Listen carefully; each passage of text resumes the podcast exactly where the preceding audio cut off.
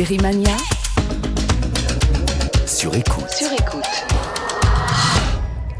Série maniaque et amateur d'histoire en épisode. Salut, premier jour et premier épisode de Série Mania sur écoute, podcast original proposé par France Inter avec le soutien du CNC depuis le Festival international Série Mania Lille Hauts-de-France. Et pendant huit jours complets, on va causer série. Alors faites circuler, likez, partagez. On est installé au Tripostal, au village du festival 100% série à Lille. Et nous sommes le samedi 23 mars 2019 avec au programme de ce premier épisode un festival qui démarre, des jurés qui débarquent, une série américaine en exclusivité, un feuilleton pour ados exceptionnel. Au générique de cette première plongée au-delà du sériel, les deux font la paire. Martine Aubry, qui voit sa ville en série, et Xavier Bertrand, celui qui voit sa région sur écran. L'agence touriste, Rodolphe Belmer, Laurence Herzberg et Frédéric Lavigne. Le triumvirat, comme on disait dans le caméléon de Sérimania. The Jury, ou les jurés en VF, Thomas Lilti, Delphine De Vigan et l'équipe du jour, la team série de ce samedi 23 mars, parce qu'on est jeune et qu'on aime euh, les adolescents et puis qu'on en est d'éternels adolescents, l'équipe de Scam. Prêt à nous suivre Vous êtes bien sur écoute. Et pour réagir à mes côtés, Renan Cro, voix popopienne, aux côtés d'Antoine Deconne et de Charline Roux sur France Inter. Renan, vous venez de débarquer à Lille. Mais directement. Voilà, vous avez vécu une expérience étrange dans le train, vous pouvez nous raconter? Mais c'est très bizarre, Sérimania, ça commence dès Paris en fait. J'étais à la gare du Nord tranquille, au milieu des, des, des sentinelles, hein, puisque maintenant c'est comme ça Paris. Et il y avait donc des White Walkers. Il va falloir m'expliquer ce qui se passe. Hein, ces fameux. C'est quoi C'est quoi? Les White Walkers, c'est les fameux méchants de Game of Thrones, hein, ces, Voilà. fameux, ces fameux zombies glacés qui se baladaient tranquilles entre la brioche dorée et la Fnac et qui sont montés dans le train. Tout le monde les regardait un Et les peu. pains au chocolat, ils aiment bien? Mais je sais pas, c'était très étrange. Donc ils sont montés dans le train, ils, voilà, ils avaient l'air très contents d'être là. Et puis euh, vraiment tout le monde se regardait un peu bizarrement dans le train. Le, le, le, le chef du train nous, nous s'est appelé Jon Snow, par exemple. Ça n'avait aucun sens. Je, voilà, Série Mania, c'est vraiment très immersif. Et quand je suis sorti à la gare de Lille, il y avait un cheval qui les attendait. Le White Walker est monté sur le cheval, il est parti euh, dans la ville. Euh, je crois que globalement tout est normal à Lille. Frédéric Lavigne, directeur artistique du festival Sérimania. Euh, cette euh, volonté immersive, c'est- c'est- c'était déjà un peu présent l'an dernier, mais à ce point, non. euh, Oui, oui, non, cette année, on a mis un peu les bouchées triples. euh, euh, globalement, il y a énormément de choses. Même déjà avant le festival, hein, il y a eu des, des, des, des marches de géants Casa des Papel euh, il y a quelques jours. euh, pendant les fameux temps du carnaval. et oui, exactement. euh, on a fait, on a fait une soirée euh, Piki Mania aussi euh, il y a quelques temps à Oisem. Tout le monde était euh, habillé euh, comme dans la série Peaky Blinders. Voilà, hein. voilà.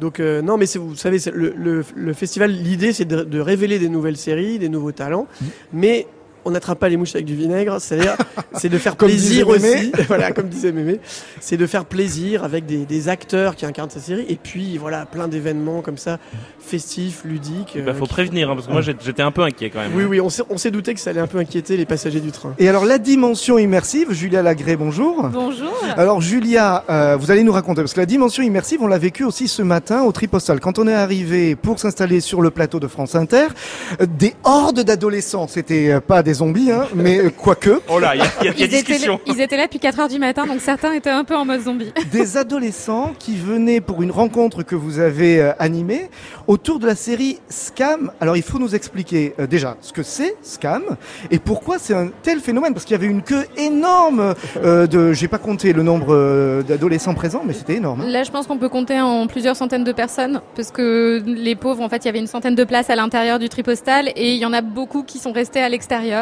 Donc euh, oui, je pense qu'on peut parler de centaines de personnes. Scam, euh, c'est une Oui. série norvégienne à la base, qui en fait a été adaptée en France et qui s'appelle en France Scam France. Jusque-là, en fait, tout est simple. Et le concept de cette série, c'est de se focaliser chaque saison sur un personnage et une thématique autour d'une bande d'adolescents qui fréquentent un lycée euh, dans le 20e à Paris, je, je- si je me souviens bien. Euh, la première saison se concentrait sur le harcèlement euh, scolaire, le harcèlement moral, la deuxième sur le viol, et la troisième saison, celle avec qui euh, la mania est arrivée, entre guillemets, euh, sur euh, un, un des ados qui se découvre son homosexualité, qui doit l'accepter, et qui prend donc plusieurs épisodes euh, pour l'accepter. Puis c'est aussi une saison qui est qui parle en marge de maladies psychiques euh, et de bipolarité, et donc c'est pas inintéressant aussi euh, d'avoir ces thématiques qui sont abordées auprès des adolescents. Alors on, ils devaient venir sur le plateau euh, de Sérimania sur écoute. On est allé les voir en loge de peur que les fans les, les, leur arrachent les, les, les- les chemises et les t-shirts comme à la grande époque des Beatles, vous voyez Ah oui, c'est des rockstars en Ah fait. ouais, hein. non, mais vraiment. Ah bah, il y avait une ambiance de rockstar, hein. Et donc on a rencontré avec vous euh, Julia. Euh, vous pouvez peut-être nous les présenter. David, Alors, David Oureg, qui est le réalisateur de la série, qui travaille depuis le premier épisode euh, de la saison 1 sur cette série. Nils. Euh, Nils dont j'ai un trou sur le nom de famille. Mais pas euh, grave, Nils, qui est le directeur de, ces, Mm. qui lui, pour le coup, est arrivé sur les saisons 3 et 4. Parce qu'il faut savoir que Scam, en fait, a un budget très limité et donc ils crossboard tout. Donc, en fait, ils écrivent la saison 1 et 2 en même temps, les tournent en même temps, les diffusent les unes après les autres et ensuite les gens doivent attendre un an pour récupérer les deux saisons d'après. donc voilà. Donc euh, là, Nils qui vient d'arriver sur la saison 3 et 4. Et Euh, deux comédiens, donc deux comédiens qui sont Maxence Fauvel qui euh, est le personnage de Elliot qui est le nouveau personnage de l'année et qui en fait euh, est le personnage dont le personnage qui va découvrir son homosexualité va tomber amoureux et enfin euh, l'actrice Colline Préel qui joue en fait Alex qui est une des filles de la bande de filles qui est là depuis le début de la saison 1 et il y avait aussi euh, évidemment France Télévisions euh, Sénat Dab euh, directeur de la fiction numérique qui a un nouveau poste maintenant puisqu'on fait des fictions que pour le numérique maintenant Alors pour en savoir plus, on va faire comme dans les bonnes séries, on va jouer au flashback. Donc flashback, c'était il y a quelques minutes, quelques heures avant la conférence en furie au Tripostal. C'est parti. On merci euh, beaucoup d'être euh, avec nous sur ce podcast 100% série pour France Inter. Je suis avec l'équipe de Scam, la série qui fait fureur, juste à l'entrée du Tripostal. Là, qu'est-ce qui est en train de se passer? Nils, par exemple, vous qui est le visage, un des visages moins connus, parce que vous êtes à l'écriture. Et pourtant le plus beau. Comme Voilà. Qu'est-ce qui se passe là à l'entrée du Euh, Tripostal? Vous alors, pouvez nous euh, raconter? je peux te décrire. Il se passe qu'il y a plein de gens qui sont venus euh, pour euh, pour cette table ronde, euh, que malheureusement tout le monde ne pourra pas rentrer. Euh, c'est un peu la folie, mais hier on a fait une projection à Paris. Pareil, euh, il y avait 400 places et il y avait beaucoup plus que 400 personnes, donc qui a attendu dehors la fin de la projo pour rencontrer toute l'équipe. Les comédiens, ouais, mais pas seulement. David, il y a plein de gens qui veulent le voir. Moi aussi, moi aussi, et voilà. Euh, L'équipe technique, le monteur et tout, c'est un peu, un peu euh, tout ce qui se passe euh, sur Scam France depuis quelques semaines, c'est un peu fou, quoi. Donc on est obligé de se planquer en loge.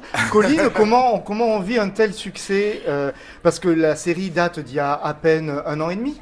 C'est ça. C'est ça, ouais. C'est, euh, mais c'est, c'est fou ce qui se passe parce que ça, c'est, ça monte crescendo et euh, on reçoit tellement d'amour et ça nous fait tellement plaisir. On est trop trop contents, quoi. Parce que pour ceux qui écoutent France Inter et qui peut-être ne savent même pas que Scam existe, parce que euh, effectivement, Scam c'est quoi Maxence? Alors, Scam, c'est une série euh, destinée de base aux adolescents, mais qui peut toucher en fait tout le monde et euh, qui traite euh, de faits de société actuels et, euh, et voilà de la Donc place. par euh, exemple, bah, par exemple, dans notre série, ça traite euh, de se découvrir homosexuel à l'âge de 16 ans, euh, donc en première, donc au lycée, donc la période pas facile pour s'assumer, etc.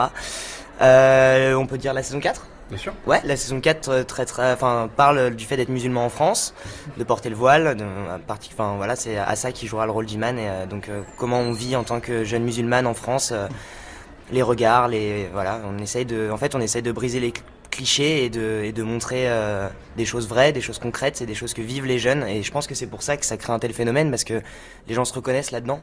Alors c'est une série qui est diffusée sur une plateforme numérique de France Télévisions, euh, donc pas sur une chaîne traditionnelle. Et pour autant, il y a, euh, j'ai pu voir les chiffres, plus de 10 millions de vues cumulées. Mais alors, parce que Scam c'est une série plus maintenant, Bien sûr. 24. On est J'ai eu à- un chiffre On de. est à 24 millions de vues cumulées sur France Télévisions, Ah sur oui. France.tv et sur YouTube. Alors les 10 millions, c'était quoi ce chiffre? Parce qu'en fait, c'est compliqué à, con- à calculer. Oui, mais Parce qu'il y a des épisodes de 26 minutes, oui. mais il y a aussi des formats courts. Euh, exactement. Qu'il y a l'épisode complet en, fin de semaine euh, qui réunit tous les clips de la, semaine. Les clips sortent en temps réel, c'est-à-dire que si les garçons se retrouvent à 10h30 dans la cour, à 10h30 le clip est diffusé sur France TV slash. Euh, et donc c'est devenu un véritable rendez-vous que les gens scrutent, mais rendez-vous hein, compliqué à, à trouver parce que ça- les clips peuvent arriver d'un moment à l'autre. À n'importe quelle heure du jour et de la nuit, on a un clip qui est sorti sait- à 1h38 du matin par exemple. D'accord, on ne sait pas que c'est tout le temps à 10h30 par exemple. Non, Non. pas du tout. C'est de l'anti-télé finalement. C'est, c'est de l'anti-télé ou c'est la télé du, du futur Pour être très clair. On peut, on peut quand même dire ouais, rapidement que euh, la, la force de la série, c'est que parfois dans un clip, tu vas avoir euh, un indice sur quand arrivera le prochain. Et c'est ça qui est intéressant, c'est comment tu, euh, un, préviens les gens et en même temps, tu te sers de ça parfois pour... Il y a un clip, par exemple, on a annoncé un rendez-vous entre les deux héros de la saison 3, donc Lucas et Elliot, un mercredi à 13h. Et donc, euh, quelques, euh, à partir de 12h, tout le monde attendait ce clip, euh, la tension montait, montait. Et à 13h, en fait, le clip n'est pas sorti. Et les gens étaient dans l'incompréhension. Que se passe-t-il Pourquoi? 13h10, 13h30, 13h42, je crois, le clip est sorti. Et en fait, le premier truc que tu vois, bah, c'est Lucas, le héros, qui s'est fait poser un lapin. Parce que lui attend aussi depuis 13 heures des nouvelles et n'en a pas eu. Donc tu intègres ça à l'écriture, tu intègres ça à la série, à la réelle, etc. Et c'est assez fou en fait. Ce procédé qui est inédit, qui a été fait avec Scam original et que donc on reprend avec Scam France, est euh, extrêmement intéressant, même, euh, même pour notre boulot à nous. Parce qu'à l'origine, c'est une série norvégienne, Scam. Absolument, c'est une série norvégienne et euh, à l'occasion de cette saison 3 et 4, on a essayé de s'en inspirer, mais, mais on a pris le concept du temps réel et de pousser dans ses retranchements. Par exemple, là où France TV Slash a été très novateur, c'est qu'il n'y a pas eu de trailer traditionnel de la saison avant l'heure. Ça a été l'objet de beaucoup de débats et, je remercie vraiment France TV et France TV Slash de nous avoir suivis là-dedans. Mais par exemple, le tout premier clip de la saison, c'était l'arrivée au bahut le jour de la rentrée scolaire d'Eliott euh, à euh, 8h43. Il arrivait à la bourre euh, où on le découvrait arrivant au bahut. Et euh, il n'y a eu plus rien eu entre temps et les gens attendaient à tout prix que ça reprenne.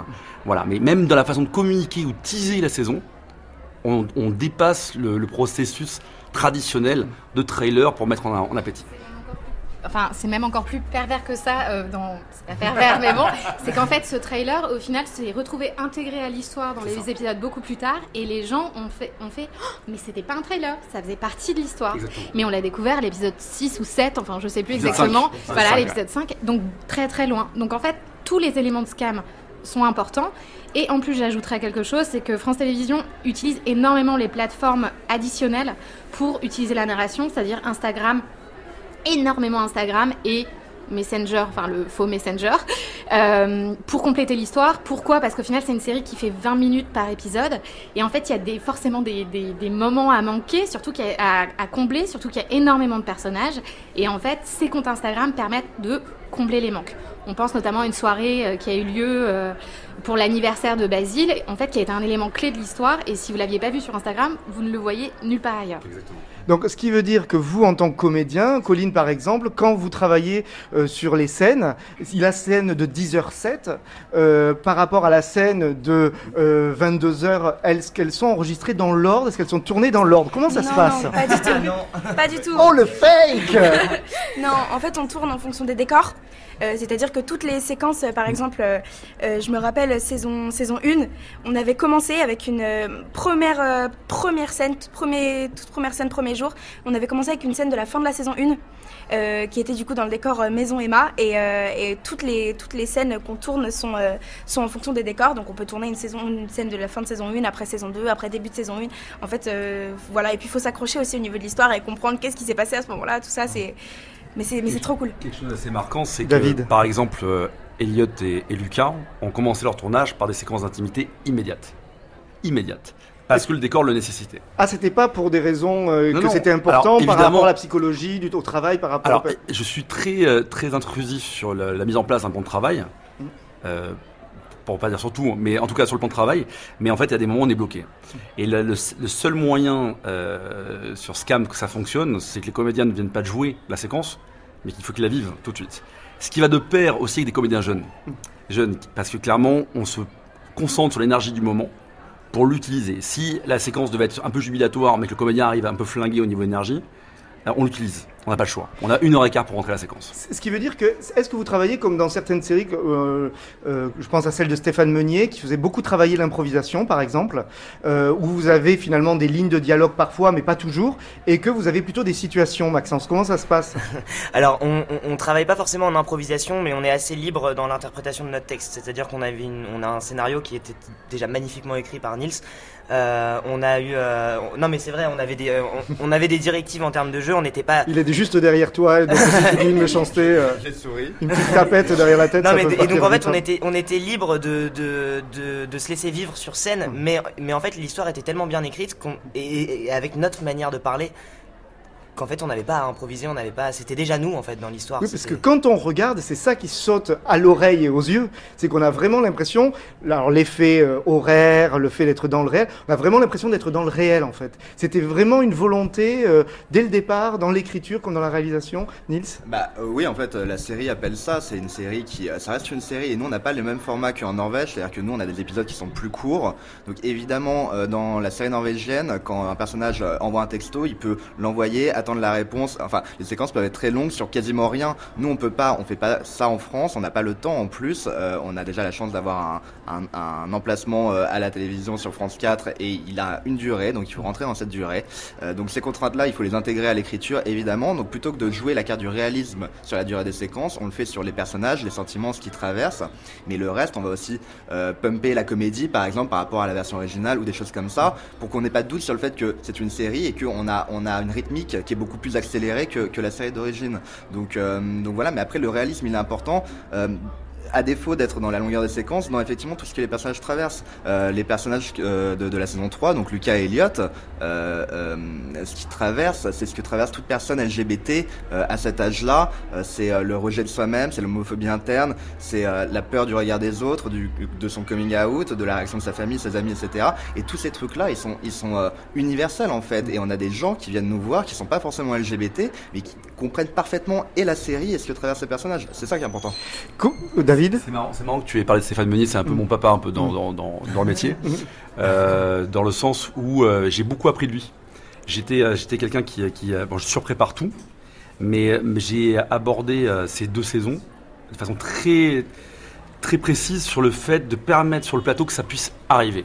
Au-delà de ma préparation, au-delà de tout ça, de, de créer un climat de plateau où ces moments de réalité se produisent. Et, euh, et c'est vrai que j'intervenais énormément sur, euh, dès que ça me semblait euh, trop joué, j'intervenais tout de suite. Pour ajouter de la respiration, pour ajouter de la carafe, pour ajouter de la maladresse, pour que, les, que ça colle le plus précisément à ce que des, des adolescents de 16, 17, 18 ans euh, puissent ressentir. Et c'est vrai que qu'on ce qu'on ressent très fort dans le public depuis le départ, c'est que c'est pas qu'ils vivent avec les personnages, c'est qu'ils vivent à travers les personnages. Ils s'identifient énormément. Ouais. Oui. Et c'est et c'est assez assez incroyable. Et c'est vrai que j'étais le premier sur le plateau à vivre à travers eux et à les caler parfois sur de la respiration, sur le pouls, sur euh, sur un petit temps, euh, euh, à les ébouillanter en pleine séquence, à intervenir en pleine séquence pour dès que je m'éloignais un peu trop de ce sentiment-là premier de réalisme. Oui, Julia Sur la saison 2, par exemple, euh, l'actrice euh, qui joue euh, Manon a reconnu, enfin Marilyn Lima, qu'elle recevait encore quotidiennement des messages de jeunes femmes qui avaient vécu des viols, qui avaient cru avoir été violées et qui, en fait, grâce à la série, avaient parlé et avaient évoqué et avaient pu enfin s'ouvrir aux autres sur ce qui leur était arrivé. En fait, chaque saison se focalise sur une thématique. La première, ça a été le harcèlement. La deuxième, justement, ça a été le viol, ou en tout cas le, l'absence de consentement. Euh, la troisième, l'homosexualité. Et en fait, chaque saison aborde des thématiques qui sont universelles pour les ados d'une manière ou d'une autre. Et en fait, ce, cet effet d'identification est très très fort et les acteurs ont été un peu débordés par ça. Pour certains, dans le bon sens du terme, hein, mais un peu débordés par ça, ils ne s'attendaient pas à une telle réaction. Alors justement, une dernière question pour Colline et Maxence, avant de vous laisser face à votre public en fureur. pour rentrer au tripostal, il a fallu se bagarrer, quoi. Oui, oui, il a fallu euh, se Ouais. créer un chemin. Heureusement, on Bon, avait des. Heureusement, vous n'êtes pas les héros de Walking Dead. Je sais pas à quoi ils ressembleraient dehors, Ah sinon. ouais, non. Euh, euh, comment vous êtes arrivé dans cette série Votre parcours de comédienne et de comédien, Colline? Comment vous en- vous êtes retrouvé dans ce cam finalement? Euh, alors moi au départ je suis pas du tout comédienne, je suis chanteuse et euh, j'ai été repérée par une euh, merveilleuse directrice de casting qui, qui m'a repérée à la télé sur une émission de chant The Voice Kids et qui m'a proposé un, un rôle dans une, dans une série et qui a un peu fait le rôle de, de mon agent et, et elle m'a trouvé, elle m'a trouvé Scam et, et voilà. Mais qu'est-ce qu'elle a vu dans la chanteuse qui pouvait fonctionner sur un plateau comme comédienne? Déjà, déjà la, la, sé- la série sur laquelle euh, elle m'a mise au début, c'était pas, c'était pas Scam, c'était une autre série euh, sur laquelle je, de- je devais chanter et j'étais le profil, euh, le profil euh, qu'il fallait. Et, euh, et pour Scam, du coup aussi, euh, elle m'a dit que, que voilà que, que j'étais le, le profil euh, d'Alexia. Et Maxence, pour toi? Et moi, j'ai été chopé en... pendant mes cours. Ah bah t'avais fait quoi en cours choper? Parce qu'au moins quand Non, on me fait fait- choper en cours, c'est parce que Ah, j'avais fait différent. non, j'étais en cours. euh, En fait, je suis dans une formation qui s'appelle l'Actors Factory dans le 11e.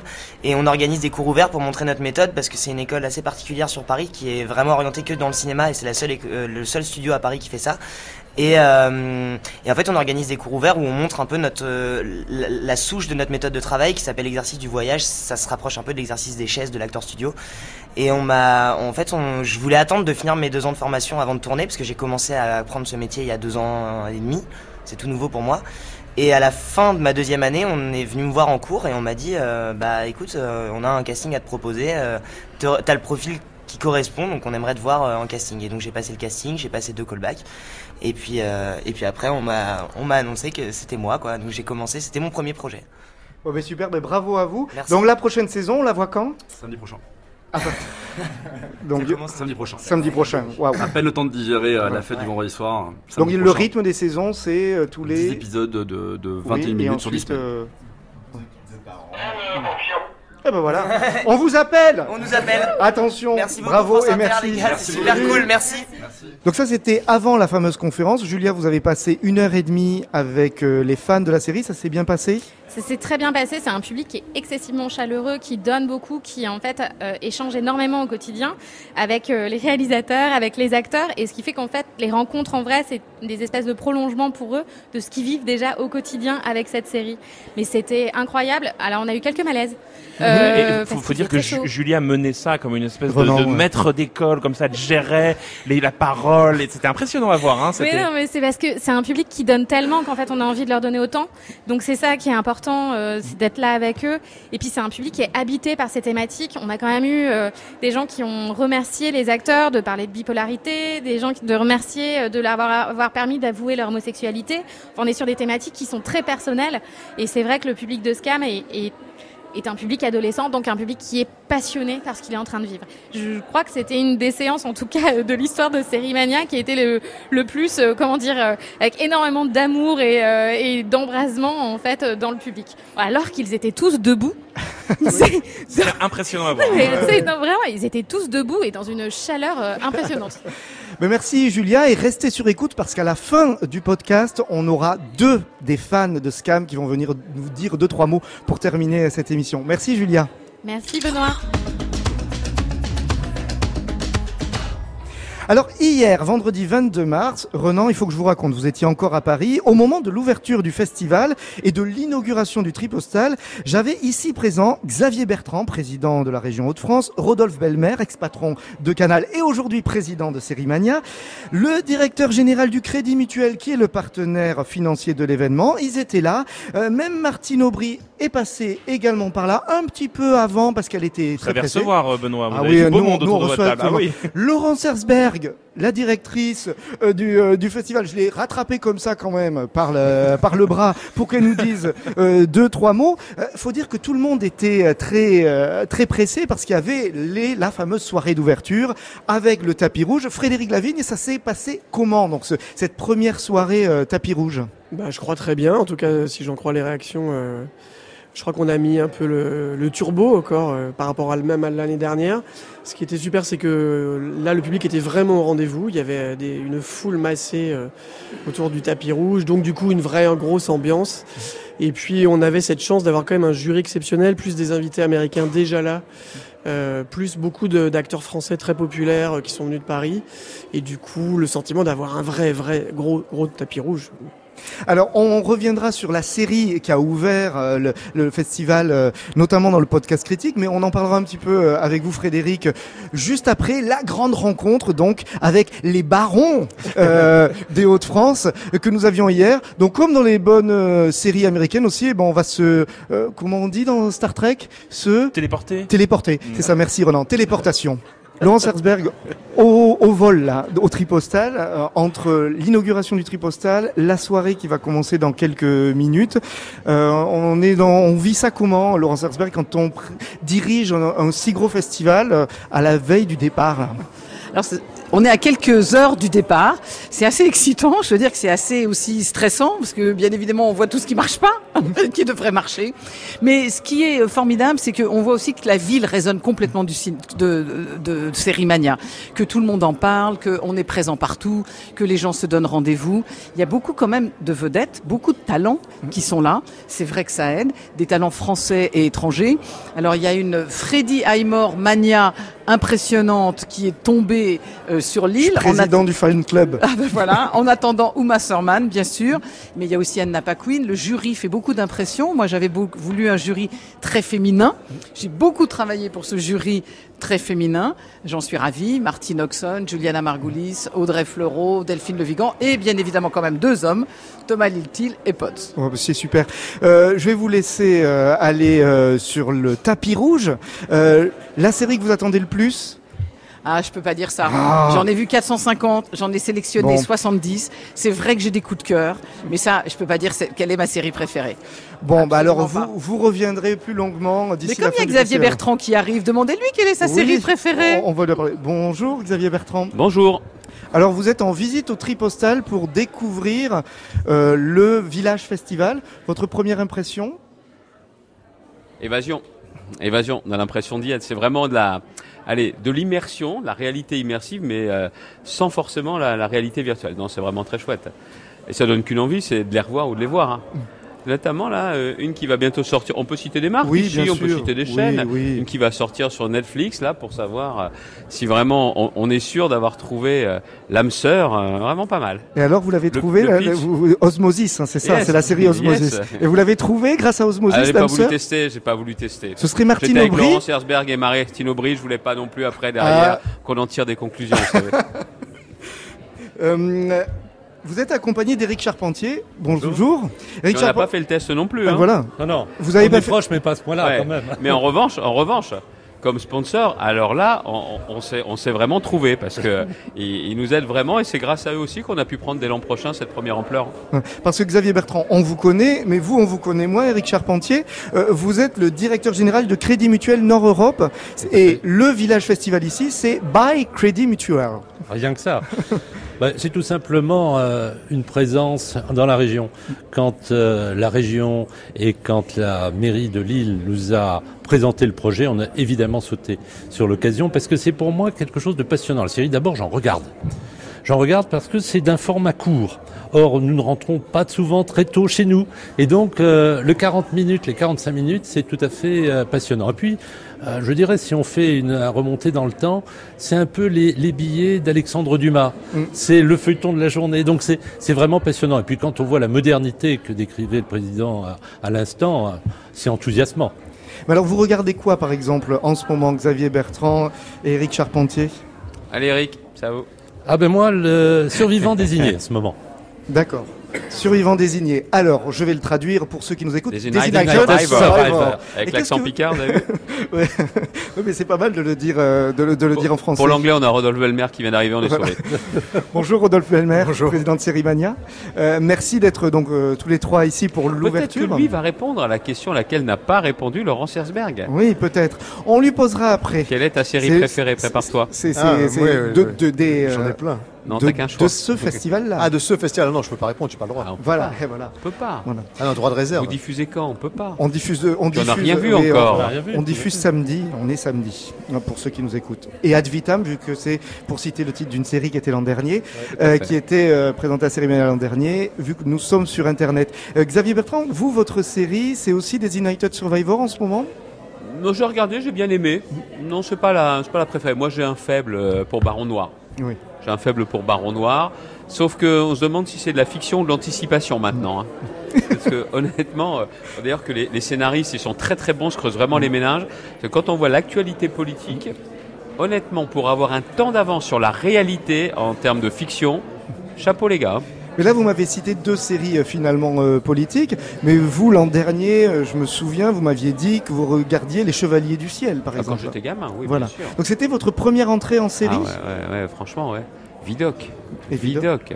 Brasseur. Et d'ailleurs, l'an dernier, on a vu une diffusion avec le fameux épisode sur les chauffeurs du Nord qui était là, avec le réalisateur. Non, Marcel c'est- Duval. c'est- Ouais, c'était vraiment génial. C'était vraiment génial. Et puis bon, l'an dernier, moi, il y a des, il y a des, des séries qui m'ont, qui m'ont vraiment marqué. C'est un vrai coup de, coup de poing. Bon, on a eu euh, Succession en ouverture, mais c'est pas ça. C'est Romper Stomper qui m'a vraiment beaucoup marqué. Une série australienne qui est terrible sur euh, l'affrontement entre des groupuscules, des partis extrême droite, extrême gauche, et la façon dont l'un des deux va, va changer son action. Honnêtement, ça fait flipper. hein. Euh, Rodolphe Belmer, donc on lance la deuxième édition de Sérimania euh, aujourd'hui même euh, à Lille. Euh, vous êtes dans, vous, vous regardez la programmation là qui, qui s'annonce de, de de quelle manière? Vous l'avez pensé comment finalement déjà cette cette programmation qui s'annonce?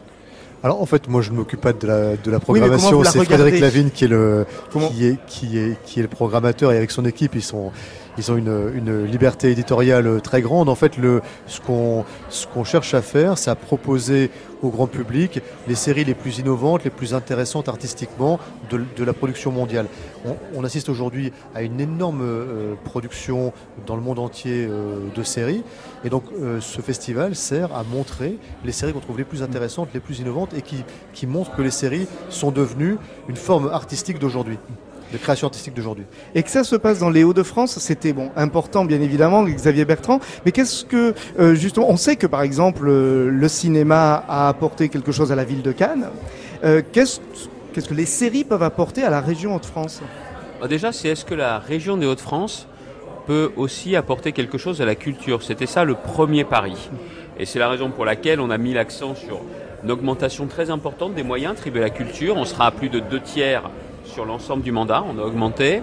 Sur la partie euh, cinéma, enfin image animée, au sens très large.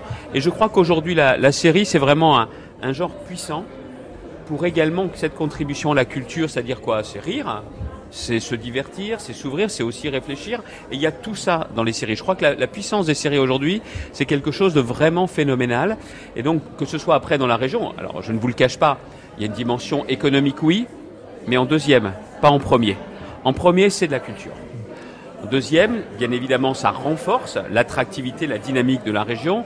Au moment où je vous parle, nous avons quatre tournages de séries en ce moment dans la région. On a des tournages de films, mais pour la série, on a aussi des projets en développement. Et il est évident que Sérimania nous a permis aussi de braquer les projecteurs, pas seulement sur notre ambition, pas seulement sur l'envie, mais aussi sur ce qu'on sait faire, les techniciens, l'environnement, l'écosystème. Et l'an dernier déjà, on a pris des contacts et on va continuer. Vous savez, Sérimania, c'est parti pour être la, la série la plus longue de l'histoire des séries. Hein. Même Game of Thrones, ça a eu 8, saisons, non Ah faire oui, plus que ça, nous. euh, Si les feux de l'amour, ça dure depuis très très longtemps. Ah mais nous, On compte l'amour, l'amour, l'amour des Hauts-de-France pour les séries, ça va briller beaucoup, beaucoup plus longtemps. On, on espère. Éric Chapartier, vous qui, qui soutenez financièrement ce- ce- cet, cet événement, euh, au-delà les séries, euh, pour vous, Crédit Mutuel Nord-Europe, en quoi c'est c'est important de soutenir en particulier euh, la matière série? Alors, je dirais que notre intérêt, il est, et je rejoins ce que disait Xavier Bertrand, la culture en général. Donc, nous sommes très présents sur des expositions. Et d'ailleurs, je fais un peu de la publicité sur une grande exposition qui démarre en ce moment, qui est l'exposition Giacometti au LAM, qui est, que nous accompagnons. Donc, c'est vraiment la, la culture de façon assez générale. Et Sérimania, je le disais, il y a un vrai intérêt des gens pour euh, ce genre de format. Et puis, euh, Xavier Bertrand l'a pas dit à l'instant, mais ce qui nous a poussé aussi à accompagner, c'est que c'est une opération qui n'est pas que l'îlot-lilloise. Le but, c'est qu'elle soit présente dans la totalité, ou en tout cas au maximum de grandes villes de, des Hauts-de-France. C'est comme ça qu'il y aura des projections à Amiens, qu'il y aura des projections à Arras, euh, à Lens, et puis évidemment dans, dans la métropole. Mais l'idée n'est pas de dire, il y a l'île et puis il n'y a rien d'autre. C'est pas l'île et le désert des Hauts-de-France. C'est vraiment une, participation et c'est vraiment une très très belle opération et je pense que ça a été un élément pour nous très moteur dans la décision d'accompagner. Rodolphe Belmer, le fait que ça se situe à Lille, euh, finalement pas loin euh, de la Grande-Bretagne, malgré le Brexit, pas loin de la Belgique, vous qui êtes un grand professionnel de l'audiovisuel euh, en Europe, c'était c'était du pain béni finalement d'être installé géographiquement ici? Bah, disons que ça, que ça incarne bien une des ambitions euh, du festival qui est d'être le grand rendez-vous européen euh, de la création euh, audiovisuelle. Et le fait de le situer à Lille, c'est une- c'est c'est un élément qui permet de, dire que on a créé un festival au cœur de l'Europe pour servir de promotion et de vitrine à ce que la, la production euro- européenne fait de meilleur en termes de, de séries. Et ça marche, vous sentez que vraiment les pays européens viennent plus facilement euh, à Sérimania? Je ne dirais pas qu'ils viennent plus facilement parce que c'est à Lille. Je, dirais qu'ils viennent à Sérémania parce que le festival est, en train de, s'installer. On a un rendez-vous professionnel qui est le forum de coproduction qui est très original, qui intéresse beaucoup les professionnels euh, de la production et de l'écriture un peu partout en Europe. On a euh, des, invités de, très nombreux pays. Plus de la moitié de nos invités sont étrangers. Et puis on a un autre rendez-vous qui est important, qui sont les dialogues de Lille, où là ce sont les, les responsables politiques et économiques du monde de l'audiovisuel européen et international qui viennent débattre et qui viennent penser l'audiovisuel euh, de, de demain. Et ces deux rendez-vous qui sont très forts font que Lille s'impose comme étant un grand rendez-vous dans le calendrier mondial euh, de l'audiovisuel. Xavier Bertrand, qu'est-ce qu'on peut attendre d'une politique culturelle française en direction des séries de pouvoir euh, notamment euh, favoriser l'écriture, scénario. On est en train de travailler sur cette partie-là, de les aider également à, produire, mais euh, et après de pouvoir trouver un peu tout cet environnement, cet écosystème dont je parlais tout à l'heure. C'est ce qu'on s'efforce de faire justement dans, la région. Les gens comprennent qu'il y, a, un appétit, une ambition, un amour, un attachement pour les séries, mais que derrière on essaye de montrer que c'est pas seulement pendant Sérimania, c'est aussi pendant toute l'année. Et si on a des projets, des contacts l'an dernier, qui sont devenus des projets, qui sont des tournages, qui vont devenir justement des séries qui sortent, c'est parce qu'on aura réussi justement à, à, à construire toute cette chaîne. C'est ça qui est très important. Et les Hauts-de-France peuvent être un laboratoire pour la France entière? Non, il ne s'agit pas de donner la, de donner la leçon, mais peut-être de donner l'exemple. Je le dis aussi, euh, des moments qui sont compli- compliqués pour euh, les finances publiques, l'effort que nous faisons dans la région. On n'est pas la région la plus riche, pourtant on le fait. Ça vaut la peine la culture. Et dans ce grand débat, si on parlait plus de culture aussi, ce serait pas mal. Hein Éric Charpentier, euh, est-ce que le Crédit Mutuel aide aussi au tournage, par exemple, euh, euh, aide des équipes qui souhaiteraient avoir un soutien financier? Est-ce que c'est des choses que vous Très faites? directement non, parce que ce n'est pas notre domaine de compétence. Notre idée est plutôt de permettre de soutenir des événements qui permettent euh, justement de nourrir l'écosystème. Mais nous, nous sommes plutôt euh, en aval quand euh, les choses sont traduites comme dans ce superbe endroit et dans toutes les chaînes. Donc pas du tout notre but de notre but de façon générale. on parlait à l'instant d'écosystème, c'est surtout de permettre de permettre dans les territoires un élargissement de la culture que ce soit parce que l'accès à la culture, euh, il n'est pas aussi simple que ça. Tout le monde a, euh, tout le monde a des chaînes, peut regarder, mais il y a un vrai blocage dans un certain nombre de territoires parce qu'on n'ose pas aller au musée, qu'on n'ose pas regarder la série. Et donc le but, c'est d'aller au plus près des gens. Et donc ces projections que je, en, en région, c'est vraiment l'intérêt. C'est pas uniquement, c'est gratuit, c'est dans des endroits qui ne sont pas forcément intimidants. Et le, vrai sujet pour la culture dans nos régions, c'est que des gens n'osent pas, et je parle sous le contrôle du, du, président de la région, mais les gens n'osent pas aller dans un musée, aller voir. Donc, au contraire, trouver toute façon de les attirer et par les choses qui sont de qualité. Parce que le but, c'est pas de faire euh, des choses que nous ne serions pas fiers d'accompagner. Mais le, le qualité et populaire, c'est tout à fait compatible. Mais merci beaucoup d'être passé par ce studio. Merci à vous Au Tripostal, on sera là tous les Merci. jours euh, avec France Merci Inter, beaucoup. avec euh, Sérimania sur écoute, un podcast spécifique sur, euh, à écouter sur franceinter.fr. Merci. Merci. Merci. Martine Aubry, bonjour. Bonjour. Euh, merci d'être passé donc sur le podcast euh, Sérimania sur écoute que l'on organise pendant toute la durée du festival. Un festival de séries à Lille, c'était une évidence au départ quand on vous, quand Xavier Bertrand et vous vous êtes retrouvés pour pour en parler. C'était une évidence d'avoir des séries à Lille. Bah, c'est une évidence par rapport au public qui est toujours là euh, pour faire la fête, qui adore l'image, le cinéma, la culture. Ça l'était pas tout à fait, je crois, euh, pour le reste du monde. Voilà, euh, tout le monde se demandait, euh, voilà, c'est à Paris, pourquoi Lille alors que Cannes se précipite Et puis finalement, euh, l'année dernière, ça a été un vrai succès. Je pense encore plus cette année, Euh, surtout un succès populaire qu'il n'y avait pas euh, précédemment. Mais là, à Lille, on était sûr que ça marcherait.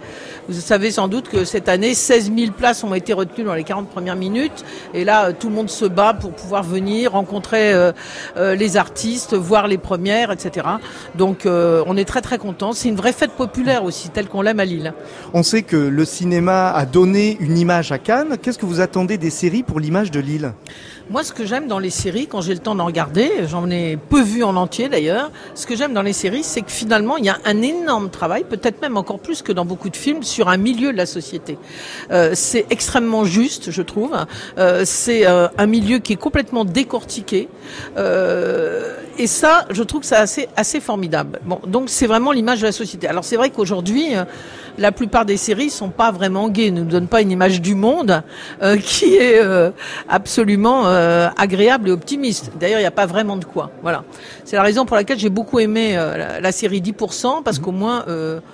On rit, sont des formidables artistes, y compris des artistes qui jouent leur propre rôle, euh, et des artistes qui font le fond, je dirais, de, de 10% sont tous formidables. Voilà, et c'est, au moins, voilà, on se détend, on sourit, ce qui pour moi, quand je regarde une série, Euh, et, là, je l'ai regardé en entier, ce qui est pour moi Parce que extraordinaire. vous n'avez pas beaucoup de temps pour voir des séries, Bah parce non, que il faut bah avoir non. du temps pour Bah regarder oui, des séries. donc là, j'ai quand même regardé les trois saisons hein, et j'attends la quatrième. C'est pour vous dire que je suis accro. hein.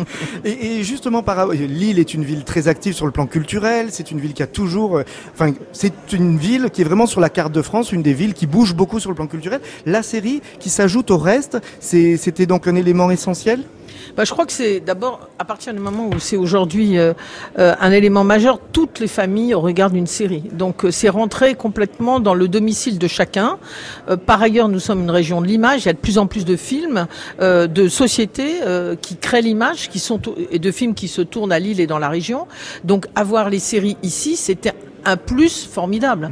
Voilà. Et donc, euh, euh, moi, ce que j'aime dans la série, c'est qu'elle rentre chez, chacun. Tout le monde ne va pas au cinéma. euh, tout le monde regarde une série. Voilà. Et ça, c'est vraiment extraordinaire que ça soit aussi populaire, quelle que soit la difficulté de certaines d'entre elles. Est-ce que c'était justement un moyen, grâce à la série, de défendre un projet culturel qui puisse être exigeant, informatif, mais aussi très accessible?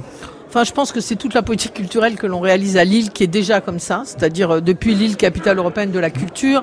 Le 27 avril, nous ouvrons une nouvelle saison Eldorado où il y aura des centaines de manifestations. Ça commence par une parade avec 1500 Lillois qui vont euh, parader aux couleurs du Mexique. Vous croirez d'ailleurs que ce sont des Mexicains avec des chars sur Frida Kahlo et autres. Donc nous, on est euh, vraiment dans la logique que la culture, elle doit avoir de l'exigence, y compris sur le fond. Eldorado, nous allons parler de euh, à la fois des Eldorado euh, bah, qu'on peut considérer comme négatifs, se regarder le nombril toute la journée ou vouloir gagner le maximum d'argent, et puis les Eldorado qu'on a devant nous et qu'on doit gagner, le développement durable, la transition énergétique, euh, la justice sociale, voilà. Et donc on essaie toujours à travers euh, la culture, d'où son côté non pas du tout élitiste mais fort, euh, de porter des sujets de société et ensuite de faire la fête, parce que je crois que les deux peuvent aller de sang, et c'est ce qui fait que c'est très populaire et que tous les quartiers, les écoles, les EHPAD, euh, les commerçants, tout le monde travaille sur le thème qu'on a choisi, en, en l'occurrence Eldorado. Et là, Cérimania, toute la ville en parle. Voilà, moi ça fait une semaine que les gens disent on attend, on attend, on attend, voilà. Donc ça chauffait, ça montait, et ça y est. Dernière question, Martine Aubry. Euh, là, le festival débute. Vous, il y a un, un moment, une- un événement de ce festival-là, dans les dix jours qui, qui arrivent, que, que vous attendez, vous, avec impatience? Bah, moi, j'attends d'abord de voir euh, les séries en avant-première parce que j'aurais peut-être envie d'en regarder une euh, en entier. Ça, c'est la première chose. La deuxième, c'est aussi tout ce qui se passe dans la ville. Euh, le vendredi prochain, on a le festival euh, euh, de, des mappings qui va se faire en même temps que les séries. Et sur euh, l'opéra, ça sera un mapping sur les séries, justement. L'opéra va être transformé en, en certaines séries. Je pense que c'est aussi un, la façon de faire un lien entre deux éléments sur l'image. Un mapping, c'est l'image. Série Mania. Deux événements qui existent aujourd'hui à Lille et qui vont se rencontrer. Et ça aussi, on aime beaucoup. Voilà. Merci beaucoup, Martine Aubry. Merci à vous.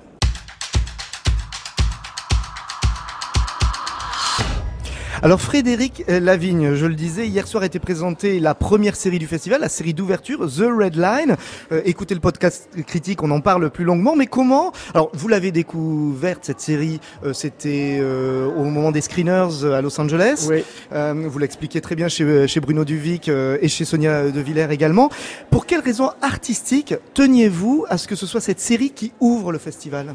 Alors, c'était, c'est pas forcément que des raisons artistiques, euh, c'était aussi euh, des raisons de sujet, en fait. C'était aussi la façon dont les séries, à un moment, euh, quand elles sont comme ça, faites pour CBS, produites par Warner, c'est-à-dire délibérément sur une cible extrêmement grand public aux États-Unis, euh, comment des petits malins comme euh, Ava DuVernay euh, ou Greg Berlanti, qui sont quand même euh, des gens avec un, une- un vrai militantisme sur des causes, voilà, qui peuvent être le- les, les droits des Noirs, le féminisme, le genre, l'homosexualité, euh, en fait, infiltrent un peu le, le secteur et arrivent à, à, à porter des thématiques quand même extrêmement difficiles à faire produire quand on part de zéro et qu'on va le faire en frontal, quoi. On peut rappeler juste avant le sujet de The Red Line justement? Oui, voilà, bah, c'est sur une bavure policière, donc déjà c'est pas totalement évident à aborder. Évidemment, euh, c'est un, personnage noir qui se fait tuer par erreur par un policier blanc, et euh, il se trouve que ce personnage noir était en couple euh, avec un, homme blanc et qu'ils avaient adopté une, petite fille noire. Donc en fait, ça va être l'onde de choc sur les trois familles. Il y a aussi bien du policier que eux de cette bavure au début. Renan? Ouais, c'est intéressant de, de voir Ava DuVernay et Greg Berlanti ensemble. Greg Berl- Berlanti, c'est vraiment une sorte de d'empereur de la série télé américaine depuis des années, qui s'était un peu tourné vers la série adolescente. C'était plutôt Riverdale, plutôt Arrow, Flash. Il a vraiment travaillé, il a vraiment creusé aussi. On parlait de Scam tout à l'heure. À la Comment- fois, il a débuté sur Dawson. Hein. mais exactement, c'est-à-dire qu'on on parlait de Scam tout à l'heure, c'est comment les séries adolescentes pouvaient traiter des sujets plus complexes. Il avait un peu perdu ce côté série politique, euh, on va dire saga populaire fran- euh, américaine, mais qui parlait de la société américaine. Et Ava DuVernay, c'est une militante américaine très forte, une des réalisatrices les plus importantes aujourd'hui. Euh, c'est vraiment marrant de, de voir cette rencontre. Ça va être la rencontre en, en gros du soap et de la politique. Alors vous n'avez pas encore Eh vu non, The Red. Line, vous étiez à Paris euh, hier. à Paris. Euh, c'est- cette, cette série, comment elle a été perçue du coup euh, hier Euh, On en parlait un petit peu euh, tout à l'heure en table ronde critique. Les avis sont assez partagés. Oui, oui. Mais même, mais même nous, je dois dire que même moi, je, pour être tout à fait honnête, euh, c'est une série où je trouve qu'il y a des défauts. C'est-à-dire qu'il y a un côté très soap. euh, Très qui- Greg Berlanti dans ces cas-là. Moi, Voilà. je, Non, non, non, je mais- écoute, c'est- c'est- ça donne envie de ça. Mais disons par exemple, le premier épisode me paraît plus tenu que le deuxième, euh, qui devient beaucoup plus lacrymal et beaucoup plus, euh, Mm. encore plus surligné que ça ne l'est déjà, parce qu'en fait tout est quand même explicité. Il y a des, des choses qui sont vraiment articulées de manière peut-être un peu excessive. Euh, C'est pas, mais c'est pas une série du câble. C'est pas, c'est pas euh, une série même de plateforme. Euh, c'est une série qui vise très large et qui veut un peu évangéliser. J'ai envie de dire. On a même eu la présentation des acteurs qui avaient un discours comme ça, euh, pas scolaire, mais vraiment très clair sur les intentions un peu morales, Très politique. très politique et morale en même temps. Renan Et Ce qui est intéressant aussi, c'est de le retour de Noah Wiley, en fait, Mm. qu'on n'avait pas vu vraiment dans un rôle. John Carter dans Urgence. Exactement, qu'on n'avait pas vu depuis vraiment un rôle phare fort euh, depuis euh, Urgence. C'est un peu son, son gros comeback ici, non? Et il est formidable dans la série. Honnêtement, il, il tient énormément le, le rôle, justement, en n'allant pas trop dans des effets euh, émotionnels excessifs. Et je dois dire aussi qu'il y a un, un acteur, je connais pas le nom, qui joue le rôle du policier euh, qui fait la bavure et qui ensuite va être presque harcelé hein, par tout le monde. Dès qu'il essaie de faire son métier de policier, il ne peut plus le faire. Et il est joué de manière assez remarquable. Et alors on en parle dans le débat critique, euh, mais voilà que- question que je me suis posée en regardant euh, cette série. Alors Renan, je vais vous poser la question. Vous, vous vu, vu Je que vous n'avez pas vu, Benoît, non mais vous n'avez pas vu euh, The Red Line, donc je vais vous expliquer. Ça commence la série dans un hôpital. On est à Chicago. On a Noah Wiley Je vois où vous qui joue, euh, qui, qui joue le rôle de, principal de, de la série, qui par ailleurs est professeur d'histoire, comme il était historien dans Falling Skies. Mmh. Comment vous, est-ce que c'est du Berlanti ça, par exemple? Ah ça c'est très Berlanti effectivement. Le, le jeu au deuxième degré. Berlanti c'est quelqu'un qui vient de la pop culture qui l'a vraiment façonné. On peut citer Riverdale qui est l'une des séries aujourd'hui les plus importantes sur la CW que l'on peut voir sur Netflix. sur hein. Netflix effectivement. Avec ce jeu au deuxième degré c'est une sorte de Twin Peaks pour ados mais pas tellement pour ados puisque je la regarde. Et il y a, y a vraiment ce, ce, ce jeu chez Berlanti d'un imaginaire pop qu'on remet en scène à la télévision. C'est intéressant qu'il soit sur ici une chaîne très grand public américaine parce qu'il les, les avait un peu quittés CW c'est plutôt une, une chaîne de niche ça veut dire que là il essaye vraiment de revenir à sa première période à ses grandes sagas à la manière aussi qui a un peu perdu la télé américaine c'est-à-dire des grandes séries politiques grand public pas uniquement des, des, des séries procédurales des séries- vraiment une série une saga politique j'ai très hâte de voir ce fameux Redline Oui, je dois dire, de- Frédéric point, ce qui nous a plu aussi, c'est que justement, on sortait enfin du polar, polar, polar, et qu'on est quand même sur une série euh, de personnages, d'émotions, de drames. C'est un pur drama sur une série euh, très grand public. Ça donne très envie, en tout cas. Une série grand public. Moi, j'ai beaucoup aimé.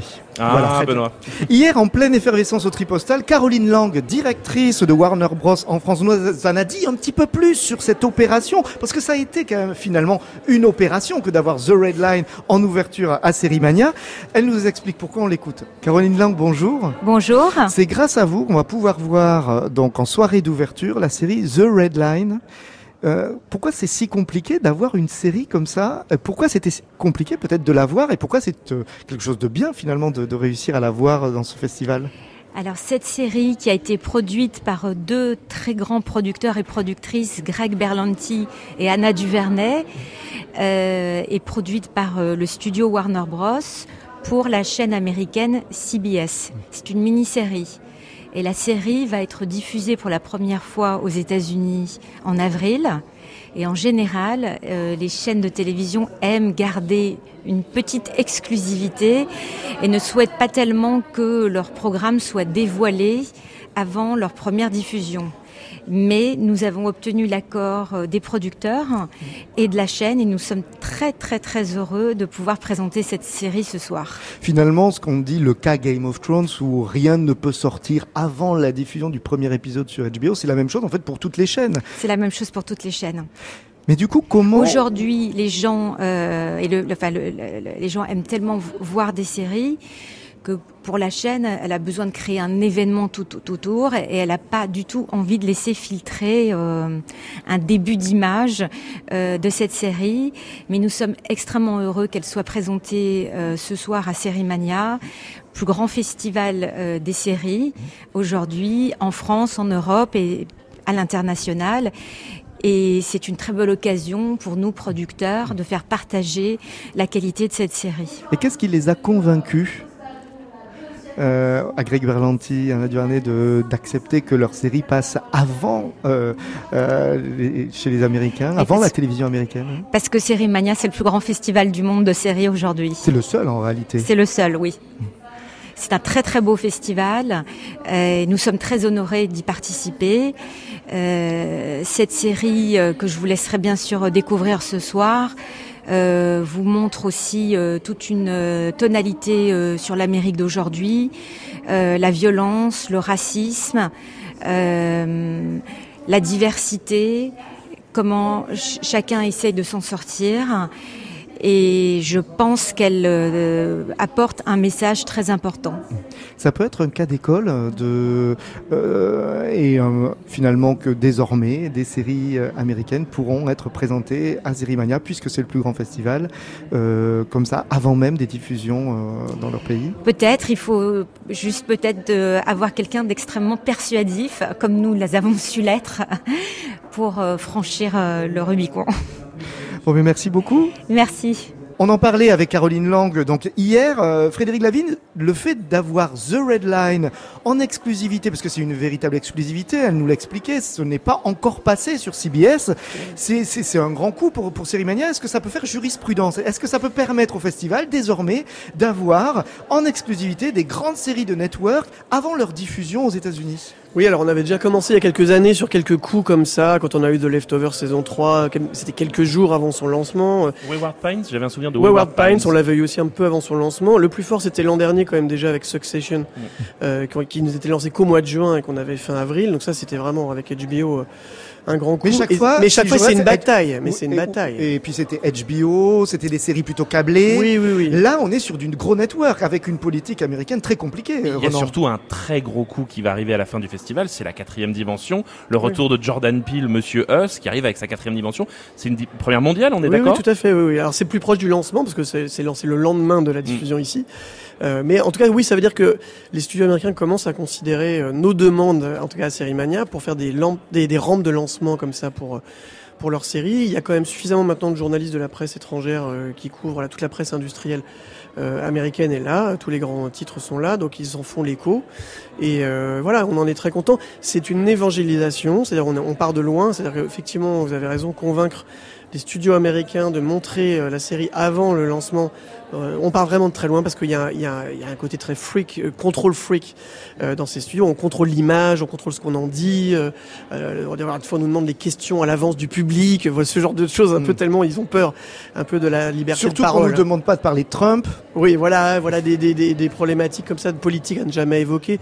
Donc on sent que tout ça est très contrôlé et voilà, et le fait d'avoir des premières. Et cette année on en a plusieurs. Hein. On a aussi Warrior, euh, voilà la série euh, de Justin Lin. Ouais, de Justin Lin qui est aussi une vraie première. Renan? Mais on parle de séries américaines, donc on, peut imaginer que c'est assez compliqué d'avoir des séries américaines inédites. Mais est-ce que c'est compliqué d'avoir des séries inédites françaises? Est-ce qu'elles viennent si facilement que ça à Sérimania Non, sur les Français, c'est plus facile. Honnêtement, c'est il y a une tradition en France quand même des avant-premières globalement parce qu'on a une culture de festival public de cinéma. Là où aux, aux- aux États-Unis, en fait, on s'aperçoit, mais c'est un peu pareil en Angleterre, qu'il y a, en fait, il n'y a que des marchés ou des Comic-Con qui sont un peu des, des, événements de communication extrêmement contrôlés, et que l'idée d'un débat libre autour d'une série, de la, montrer à un public qui n'en connaît rien, euh, ce n'est pas dans la culture de ces grands studios. Et puis des séries confrontées à un jury, ça aussi peut-être que certaines chaînes n'ont pas forcément envie. Oui, oui, tout à fait. Il y a des, là pour le coup en France même, il y a des gens qui Lavigne. sont pas toujours euh, euh, partants pour être dans une compétition, euh, être comparés aux autres ou ne pas gagner pour coup sûr. Enfin voilà, il y a, il y a des. Mais disons sur les séries françaises, non, c'est pas, c'est pas très difficile en fait. On a, on a, on a beaucoup plus de facilité à les avoir. C'est vraiment plus compliqué sur tout ce qui est séries anglaises et américaines. Alors, on a un jury euh, international pour la compétition internationale d'une grande tenue cette année, euh, Frédéric Lavigne. On les aura tous, hein, les uns après les autres, euh, tout au long de la semaine dans Série Mania sur écoute. Euh, hier, j'ai réussi quand même à récupérer à la volée deux des membres du jury, deux Français, une femme, un homme, une femme. Il en fallait une, vu qu'elles sont majoritaires dans le jury. Delphine de Vigan, un homme, Thomas Lilti, à qui on doit notamment la série Hippocrate.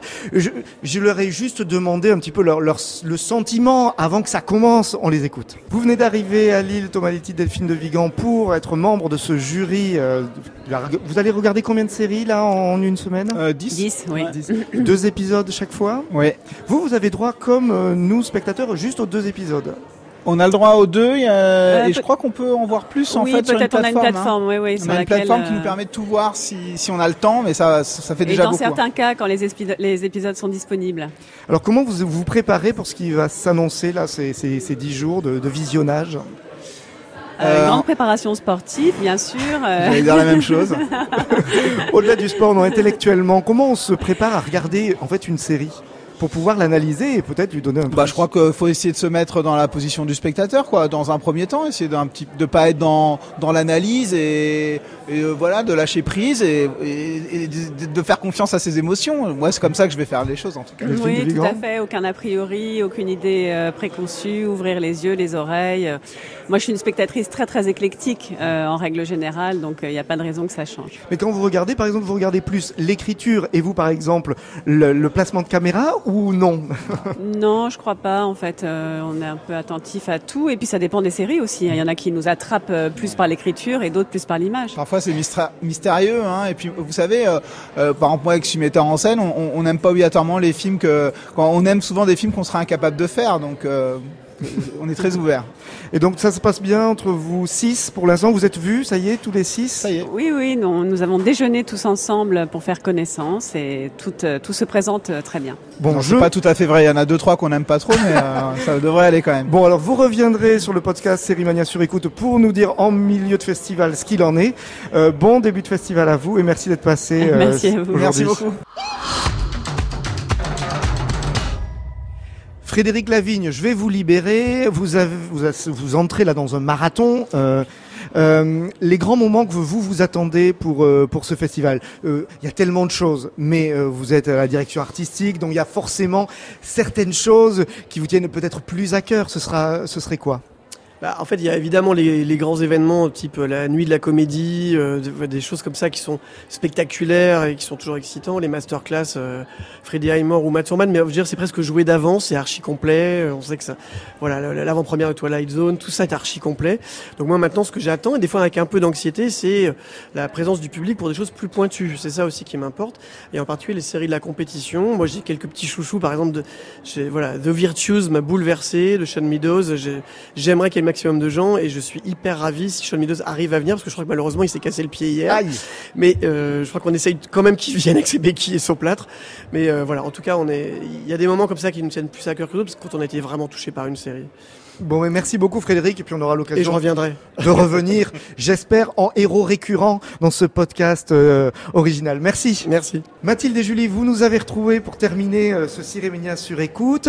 Euh, on a commencé l'émission en écoutant euh, euh, les artistes dont vous êtes fans, les- l'équipe de la série Scam. Alors, euh, Mathilde et Julie, la, la question pour moi, elle est assez simple. Nous, pour, euh, avec Renan, on est déjà des vieux. On est des vieilles personnes, on est des vieilles hein, personnes. bonjour. Et, et, et, et Scam, euh, on a découvert ça, mais presque un peu en retard par rapport à vous. Vous avez été finalement les premiers fans de, de la série. Qu'est-ce qui vous plaît dans Scam Euh, bah, Mathilde. parce que c'est une série qui traite sur des sujets euh, actuels, enfin sur des faits actuels euh, comme l'homosexualité, euh, la- le racisme ou, ou toutes ces choses. Et du coup, c'est bien de pouvoir euh, en parler et s'exprimer pour euh, pouvoir dire que c'est des choses tout à fait normales. euh. Et puis on, s'identifie à eux parce qu'ils ont notre âge. Du coup, c'est plus facile de, de comprendre et de, de se mettre dans leur peau. euh. C'est la vie de lycéen aujourd'hui, donc. Et c'est une série dans, dans laquelle, en fait, en gros, vous en discutez les uns avec les autres. Ça, ça a créé une communauté. C'est ce qu'on Bah, a c'est vu ça, tout à l'heure oui, au Tripostal. ouais. C'est euh, voilà, ça fait vraiment, euh, enfin su- surtout sur les réseaux sociaux ou autres, c'est euh, on a une grosse communauté et c'est super. On peut en parler tous ensemble, euh, partager nos moments qu'on, par exemple, si on a pu les rencontrer ou autres, on peut partager ces moments-là avec eux et c'est super. Et comment vous regardez euh, Scam du coup? Parce que Scam, c'est à la fois la diffusion à des heures précises, Oui. à des moments précis de séquence, et puis l'épisode qu'on peut regarder Ouais, c'est ça. traditionnellement comme nous, les vieux. hein, Les vieux, oui, on est perdu. Bah, Là, moi, je suis perdu. Je- En fait, il y a, il y a des séquences euh, durant toute la semaine. Mais donc du coup moi j'ai commencé à regarder des séquences et euh, après je me suis arrêtée parce que j'en savais trop sur l'épisode et je voulais garder cette surprise et du coup maintenant je regarde que le vendredi quand il sort et c'est encore mieux je trouve. Ouais, moi aussi, je préfère en intégral. J'ai l'impression, mais moi, pour le coup, c'est l'inverse. J'avais l'impression euh, que l'épisode il passait trop vite, que Ouais, j'avais, parce que, ouais, 20 qu'il minutes, 20 qu'il minutes, manquait quelque chose, et du coup, c'est. Parce qu'en gros, hein, si j'ai bien compris, euh, s'il y avait une séance, on en parlait en début d'émission, à 10h07, vous pouviez la voir à 10h07. Ouais, c'est ça. D'accord, mais ça demande une organisation énorme. C'est- Mais elle est hyper compliquée votre vie. Ça veut dire qu'il faut, vous avez un agenda, vous mettez des, points comme ça pour Bah, du coup vu qu'on regarde pas les, les clips, euh, nous vous ça connaissez va. des Ouais. gens comme ça qui mettent des rappels sur leur téléphone pour Oh, voir séance c'est- c'est je fort pense que possible. c'est Ah ouais. Après je connais pas personnellement de gens qui mettent des rappels ou autres mais je Les pense jeunes que m'impressionnent. Euh, ce que vous- euh, la saison 4 arrive euh, Ah, ouais. bientôt, la semaine prochaine. Oui. Euh, vous en attendez quoi? Euh, bah, moi, ce que j'ai aimé, c'est que chaque euh, saison est sur un personnage différent. Du coup, j'attends déjà de savoir euh, sur qui ça va être, et j'espère que ce sera. Vous savez aussi pas du bien tout que non. On- Aucune information à circuler Vous n'avez j'ai pas cherché J'ai pas cherché encore Alors, parce que j'attends de, de finir Mathilde, la elle a saison. cherché, je crois. connaît- cherché, toi tu connais pas depuis super longtemps euh, Ouais. la série euh, elle va arriver voilà il y a pas longtemps et là ça va être sur Iman et ça va être super bien parce que justement ça Oh. traite de toute la tous, les Qui problèmes de racisme Qui- ou autre qui euh, c'est une, euh, une musulmane du coup euh, et c'est un personnage super intéressant euh, Ouais. Elle a un caractère en plus qui est assez euh, impressionnant et puis c'est genre avec toute la culture autour. Ouais. Euh, Mais pour, Genre, c'est- pour que ce soit clair, ça veut dire qu'Iman, on l'a déjà vu dans d'autres saisons, Oui, mais là, cette mais saison qui va arriver, vraiment sur que elle, sur elle. Ouais. une intrigue que voilà pour comme elle. là c'était par exemple sur Lucas euh, qu'on avait et, déjà vu dans d'autres. qu'on avait vu aussi dans la première et la deuxième voilà. Je commence à comprendre. Et alors moi je vais vous dire quelque chose, vous allez être jalouse, mais j'ai vu le début de la saison 4 de Scam et j'ai trouvé que cette saison, et vous- on se reverra euh, quand ça aura commencé, vous me direz, est très féminine. Est-ce que c'était déjà le cas dans les saisons précédentes? euh, Bah, pas forcément. J'ai pas ressenti ça, en tout cas. Alors là, moi j'ai vraiment l'impression que cette saison-là va être très féminine. Vous me D'accord. direz ce que Ouais, vous en avez euh, pensé.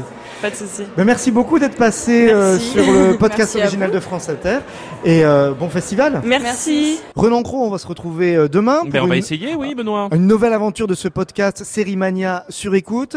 Le podcast original de France Inter 100% série, donc c'est à suivre sur franceinter.fr, mais sur toutes les plateformes de téléchargement de podcasts. Il y a de la critique à suivre ou pas. Il y a de l'actualité du festival à suivre forcément. Écoutez, likez, partagez, on a le temps. Demain nous appartient